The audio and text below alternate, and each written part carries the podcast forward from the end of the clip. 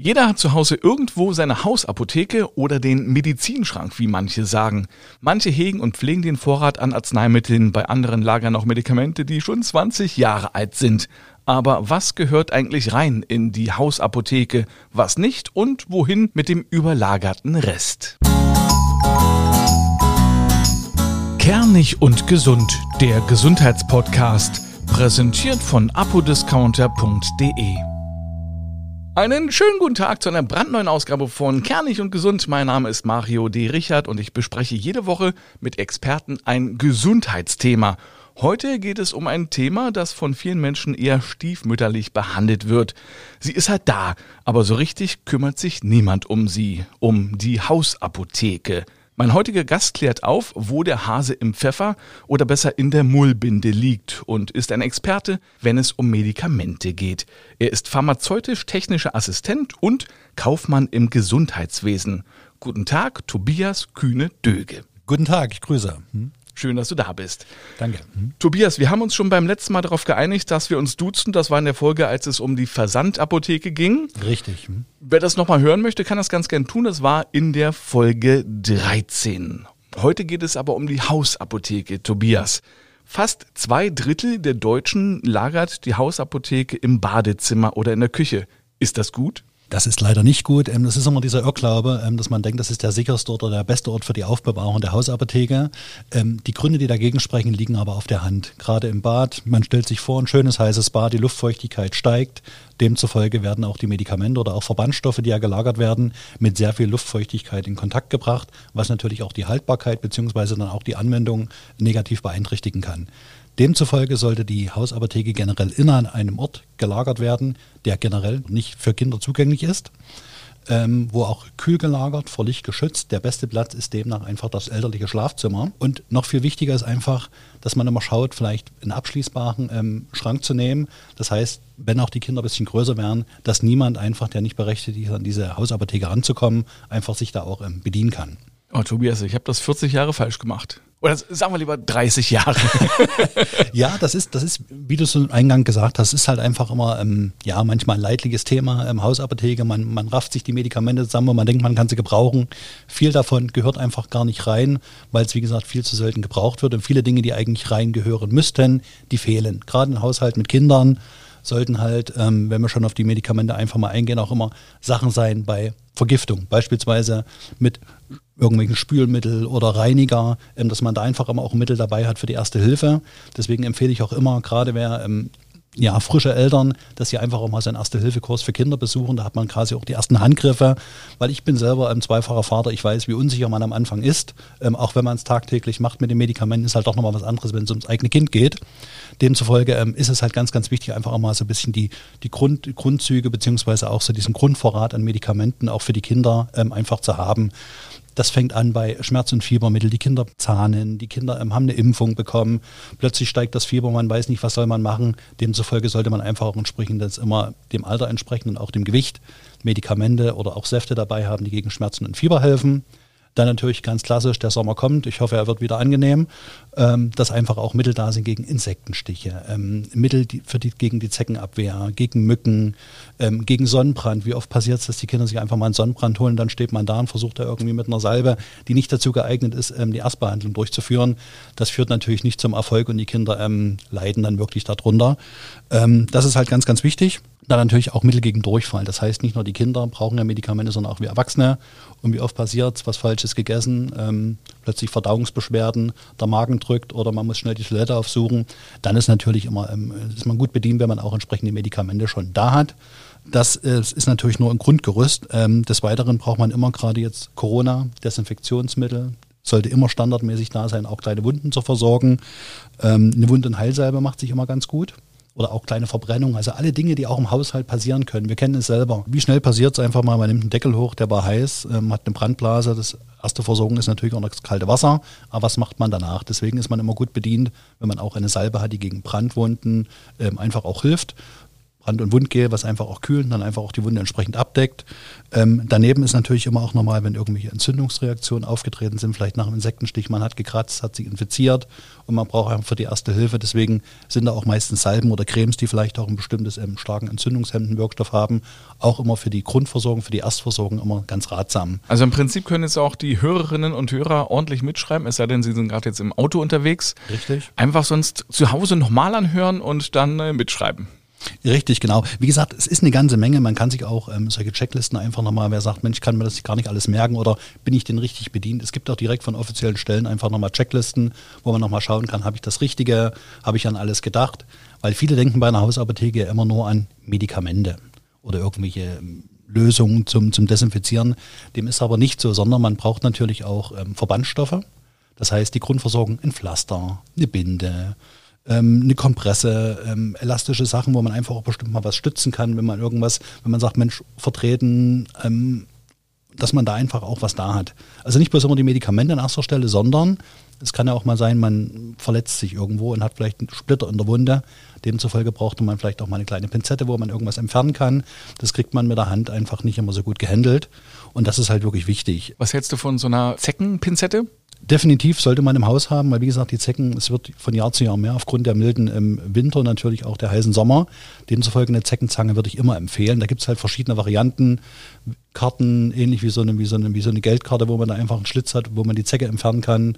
Es gibt direkt Zeckenzangen, also es gibt verschiedene Arten, ähm, die Zecke dann zu entfernen. Man sollte aber immer ähm, sowas zu Hause haben macht sich einfach besser. Ansonsten weiß man nicht so richtig, wie dreht man sie raus, lässt man den Kopf drin oder tut vielleicht weh. Und so hat man adäquates Mittel oder Handwerkszeug, um die Zecke ordentlich zu entfernen. Jetzt hast du schon die Pflaster angesprochen, ne? da ist man auch völlig überfordert. Wenn man sich den Markt anguckt, es gibt ja so richtig lange Fingerpflaster, kleine Pflaster, große Pflaster, dann gibt es welche, die mit irgendwelchen Sachen drin und Zink oder so ist das, glaube ich. Ne? Dann gibt es Duschpflaster, dann gibt es welche, die haben noch antibakterielle Sachen drin was gehört jetzt davon in die Hausapotheke? Also es gibt ja immer so eine bestimmte Packung von, von, von diversen namhaften Anbietern, die einfach dann auch so, so eine Box, so eine Heftpflasterbox beispielsweise anbieten. Da ist für alles was dabei, rund, eckig, groß, klein oder zum selber schneiden. Diese sind auch zum größten Teil auch schon wasserabweisend und, und haben auch luftdurchlässig. Das heißt, für die gängigsten Wunden eigentlich auch geeignet. So hat man erstmal ein Grundgerüst oder ein Grundsortiment, von dem man bedienen kann. Wenn es ohnehin tiefere Wunden sind, die vielleicht stark bluten oder die gar nicht aufhören zu bluten, je nachdem, ob vielleicht noch irgendwelche Erkrankungen bestehen oder irgendwelche Medikamente eingenommen werden, dann gehören diese Wunden sowieso in ärztliche Behandlung. Ähm, aber für die Erstversorgung ist man mit so einem Grundgerüst von so einem Set oder Pflasterbox eigentlich immer ganz gut bedient. Was hältst du jetzt von Kopfschmerzmitteln? Ne? Da scheinen sich ja die Geister. Äh, die einen schwören auf Paracetamol, die anderen wieder auf Ibuprofen, dann gibt es welche mit Aspirin. Überall sind natürlich auch verschiedene Wirkstoffe drin. Richtig. Äh, was ist jetzt aber das Ungefährlichste? Also bei Ibuprofen habe ich schon oft gehört, ah, das geht extrem auf den Magen, auf den Darm. Was ist das Ungefährlichste? Was muss man zu Hause haben? Genau, also mit, mit ungefährlich, man kann die Frage nicht komplett mit Ja oder Nein beantworten, sondern es geht natürlich auch darum, gibt es grundsätzlich eine Unverträglichkeit oder eine Allergie gegen einen dieser Wirkstoffe? Und da ist es wirklich gleich, ob es Ibuprofen, Paracetamol oder diese Acetylsalicylsäure ist, wie sie halt halt in Aspirin vorkommt. Ähm, es gibt ja daneben noch, noch andere Schmerzmittel, die auch frei zugänglich sind. Ähm, und da muss man wirklich einfach schauen, mit welchen Medikamenten hat man gute Erfahrung. Welche Medikamente darf ich auch einnehmen seitens des Arztes? Das heißt, bei bestimmten Medikamenten schließen sich halt einfach auch bestimmte Schmerzmittel beispielsweise aus, weil die halt miteinander ähm, Unverträglichkeitsreaktionen zeigen. Und da muss man einfach ähm, schauen, was da was da das Mittel der Wahl ist. Grundsätzlich, ähm, was sich für die Hausapotheke generell immer empfiehlt, auch für die Kinder beispielsweise, ist natürlich immer, da gibt es halt hauptsächlich Ibuprofen und Paracetamol ähm, als Sachen. Diese wirken sowohl schmerzhemmend, fiebersenkend und natürlich auch entzündungshemmend. Ähm, und von diesen Medikamenten kann man ja dann auch für den Erwachsenen profitieren. Also die meisten reagieren gut auf Paracetamol oder auch auf, die, auf Ibuprofen. Ähm, Acetylsalicylsäure, sprich Aspirin, ähm, nutzen auch viele. Hier muss man aber wieder schauen, die häufigste ähm, ja, Erkrankung oder Begleitmedikation ist halt ähm, andere Blutverdünner, die einfach dagegen sprechen, dass man halt nicht Aspirin dauerhaft einnimmt. Weil das noch mehr verdünnt wird. Richtig, genau, weil dann einfach die Blutdrucks, äh, die, die Blutungsneigung einfach stark erhöht werden kann.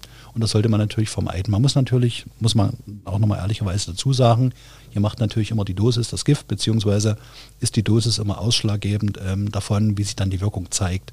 Das heißt, wenn man jetzt mal Kopfschmerzen hat, Und selbst wenn man jetzt ein bestimmtes Medikament einnimmt, würde was vielleicht grundsätzlich dagegen spricht, man nimmt jetzt mal eine Tablette in einem gewissen Abstand, dann relativiert sich natürlich auch das Risiko oder die Gefahr, dass da was auftreten kann, was nicht gewünscht ist. Grundsätzlich sollte man aber immer ein Mittel haben, was man A gut verträgt. B, was auch seitens des Arztes bekannt ist, dass er sagt, okay, das verträgt sich mit ihrer vielleicht bestehenden Medikation und generell auch ein Mittel, ähm, was in der Darreichungsform ähm, auch eingenommen wird. Sprich, der eine nimmt halt lieber ein Zäpfchen, weil er halt generell sagt, ich bin magenunverträglich, da würde sich eher Paracetamol ähm, empfehlen. Der andere sagt, ich würde lieber einen Saft nehmen, da gibt es halt Paracetamol Ibuprofen als Darreichungsform. Der andere wiederum möchte nicht kauen oder möchte es nur kauen und kein Wasser nehmen. Der würde dann halt so direkt nehmen. Ähm, beispielsweise gibt es da auch von, von Aspirin diverse Darreichungsformen. Ähm, das nur ohne da irgendwie eine Marke zu präferieren, ähm, gibt es halt verschiedene Möglichkeiten, sodass für jeden auch immer was dabei ist, wie er es nimmt. Weil manche können zum Beispiel große Tabletten nicht schlucken. Teilweise sind die nicht teilbar oder sind Kapseln, ähm, die angeboten werden. Dann ist es natürlich für jemanden, der generell so sagt, ah, sind mir zu groß, der wird, wird halt mit dem Saft oder mit dem Zäpfen vielleicht besser bedient. Also es ist für jeden was dabei und man muss halt immer schauen, was ist denn ähm, auch für jeden das, das ja, perfekt geeignetste Mittel. Jetzt muss man natürlich nochmal sagen, im Haushalt mit Kindern, das heißt mindestens zwei Erwachsene, vielleicht noch ein oder zwei Kinder, da muss natürlich jeder für sich ähm, schauen. Bei Frauen, die nehmen vielleicht eher lieber das, der Mann nimmt vielleicht eher lieber das.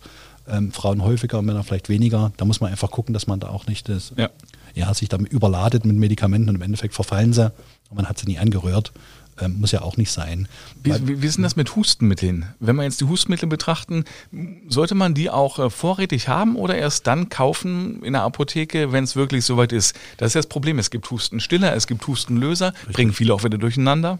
Richtig, genau. Also generell ist es ja so, man kann ja die Erkältungssaison oder die, die Saison, wo einfach vermehrt mal grippale Infekte oder irgendwas auftritt, die ist ja über den Jahresverlauf relativ ähm, gleich, sodass man sich einfach immer schon mit dem Grundsortiment ähm, gut, gut ja, eindecken kann.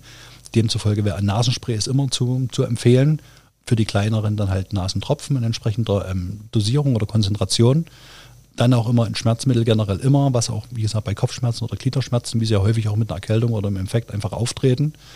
Hustensaft, das ist natürlich so, es gibt natürlich auch mittlerweile Hustenpräparate oder generell schon immer Hustenpräparate, die auch wenn das nicht so ganz klar ist, ob es jetzt ein Festsitzen oder ein Reizhusten ist oder er schwankt über den Tagesverlauf, gibt es auch Mittel ähm, pflanzlicher Natur, die dann beide Symptome ähm, adäquat behandeln. Ist der Hustenreiz stärker ausgeprägt? Meistens ist es ja nachts, bevor man ins Bett geht, dass man dann einfach einen Hustenreiz stiller hat. Aber das sind Medikamente, die kann man auch eigentlich immer im Grundsortiment da haben, gerade für diese Beschwerden, sodass man im, im Falle, häufig kommt ja die Erkältung meistens ähm, am Wochenende, und dann steht man da, die Notdienstapotheke ist nicht erreichbar oder man möchte nicht nochmal raus oder gerade in Zeiten von, von Covid-19 ist es natürlich immer schöner, wenn man dann zu Hause bleiben kann und hat dann einfach schon ein Grundsortiment da und kann sich einfach schon mal eindecken damit, dass die Symptome möglichst schnell gedämpft werden. Jetzt haben wir das Wichtigste genannt, was rein muss oder haben wir irgendwas vergessen? Wir haben auf jeden Fall vergessen noch, ein Fieberthermometer sollte immer da sein. Das ist ganz, ganz wichtig, weil ansonsten gerade bei Kindern, die fühlen sich zwar warm an oder heiß an, man weiß aber nicht, okay, haben sie einfach groß rumgetollt oder ist es tatsächlich eine erhöhte Temperatur, wo vielleicht auch ähm, die Gabe eines fiebersenkenden Mittels ja, notwendig ist. Ähm, was man noch machen sollte, ist auch immer ähm, eine Rettungsdecke, wie man auch im Autoverbandskasten drin hat, sollte mit dabei sein, einfach für die erste Hilfe. Genauso wie ein Dreieckstuch, dass man mal verstauchten Arm oder irgendwas ruhig stellen kann. Das ist ganz, ganz wichtig. Ähm, was zum Kühlen, also eine Kühlkompresse oder auch eine Wärmekompresse. Eher nimmt man ja die kühlende Variante bei einer Prellung, mal irgendwo gestoßen, eine Schwellung, Kind gestürzt, ähm, dass man da einfach schon mal kühlen kann. Oder auch nach Insektenstich ist halt so eine kühlende Kompresse immer sehr ratsam. Das sind auf alle Fälle ähm, wichtige, wichtige Sachen, die man dabei haben sollte. Nichtsdestotrotz sollte man natürlich auch immer den notwendigen Vorrat an den Medikamenten ähm, im Haus haben, die man auch regelmäßig einnehmen muss. Das heißt, man dann nicht ähm, am Freitag die letzte Tablette und am Montag hat der Arzt das wieder auf. Da sollte man sich schon frühzeitig eindecken und einfach gegebenenfalls nochmal ein neues Rezept beim Arzt anfordern für die Medikamente. Das ist ganz, ganz wichtig. Ähm, und neben den reinen Medikamenten oder auch Verbandstoffen sind natürlich ähm, ratsam auch sämtliche Notfallnummern ähm, immer nochmal zu, aufzuschreiben oder nochmal zu hinterlegen, weil man weiß es selbst, es passiert irgendein Unfall, man ist völlig außer sich, ähm, kann die Gedanken gar nicht ähm, sortieren und weiß jetzt nicht, wen muss ich wo anrufen, wer ist wie was vielleicht das Kind irgendwas geschluckt, wo ist die nächste Giftnotrufzentrale, ähm, wen muss ich denn anrufen? Das sollte man dann alles einfach parat haben, sodass wirklich im Falle eines Falls, man macht sich keine Sorgen, man öffnet das Schränkchen, alle Nummern sind da, vom Hausarzt und das ist dann wirklich auch ähm, nochmal eine Hilfestellung, um einfach auch diese Situation wirklich gut meistern zu können. Tobias, an der Stelle machen wir gleich weiter. Da geht es dann auch darum, wie man Medikamente entsorgt, wenn sie nämlich verfallen sind.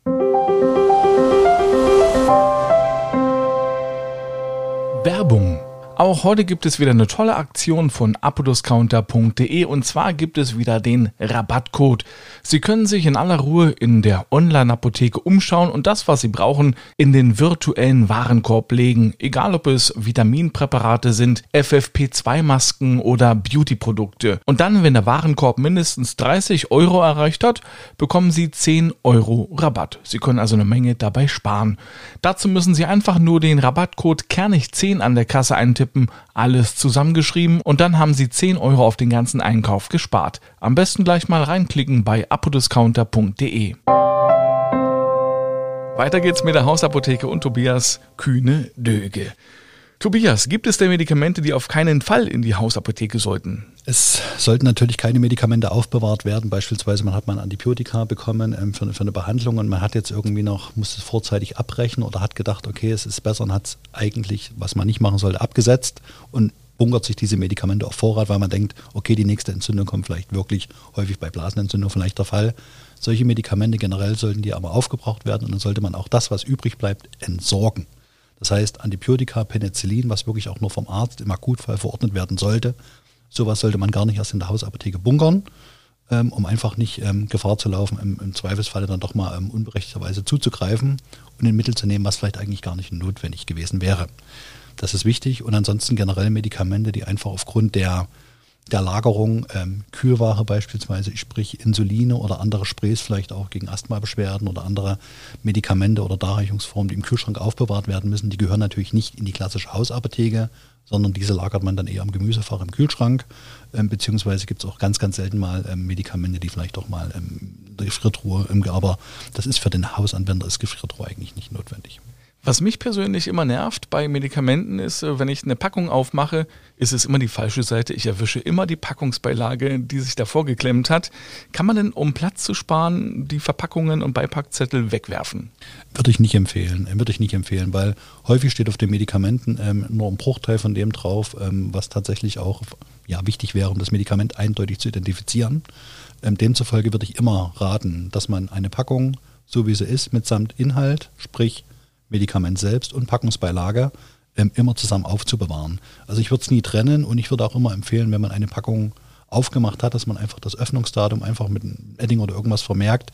Da weiß man immer alles klar, gerade bei Tropfen oder anderen Darreichungsformen, die haben halt nur eine bestimmte Haltbarkeit nach der Öffnungszeit oder nach der Öffnung. Und demzufolge sollte man einfach mal wissen, okay, wann habe ich es denn aufgemacht? Gefühlt war es gestern, aber eigentlich, wenn man dann aufs Datum guckt, war es eigentlich schon ein halbes Jahr drüber. Und das macht dann einfach wenig Sinn. Deswegen immer das Medikament mit der Umverpackung, weil da auch wichtige Informationen draufstehen, zusammen mit dem Beipackzettel. Weil ansonsten Medikamente, ich kenne es ähm, auch aus Apotheke vor Ort, ähm, die Patienten kommen, ja, ich hatte eine Tablette, wie hieß es denn? Das weiß ich nicht, aber sie war weiß. ähm, das ist natürlich ähm, die, die Nadel im Heuhaufen, die man dann sucht. Deswegen muss man einfach gucken, immer das Medikament, weil wie gesagt, selbst bei drei, vier Medikamenten, eine Dosierung, auch wenn die eindeutig ist oder wenn man es tausendmal gesagt hat, im Zweifelsfall hat man es dann vergessen und hätte keine Möglichkeit, nochmal nachzulesen. Würde ich immer empfehlen. Hm. Würdest du auch empfehlen, dass man auf die Verpackungen nochmal raufschreibt, wofür es gut ist? Weil manche Verpackungen ähneln sich ja sehr im Layout, da kann man sich schnell mal vergreifen, wenn es schnell gehen muss, dass man raufschreibt, äh, Husten, Heiserkeit, äh, Bauchschmerzen.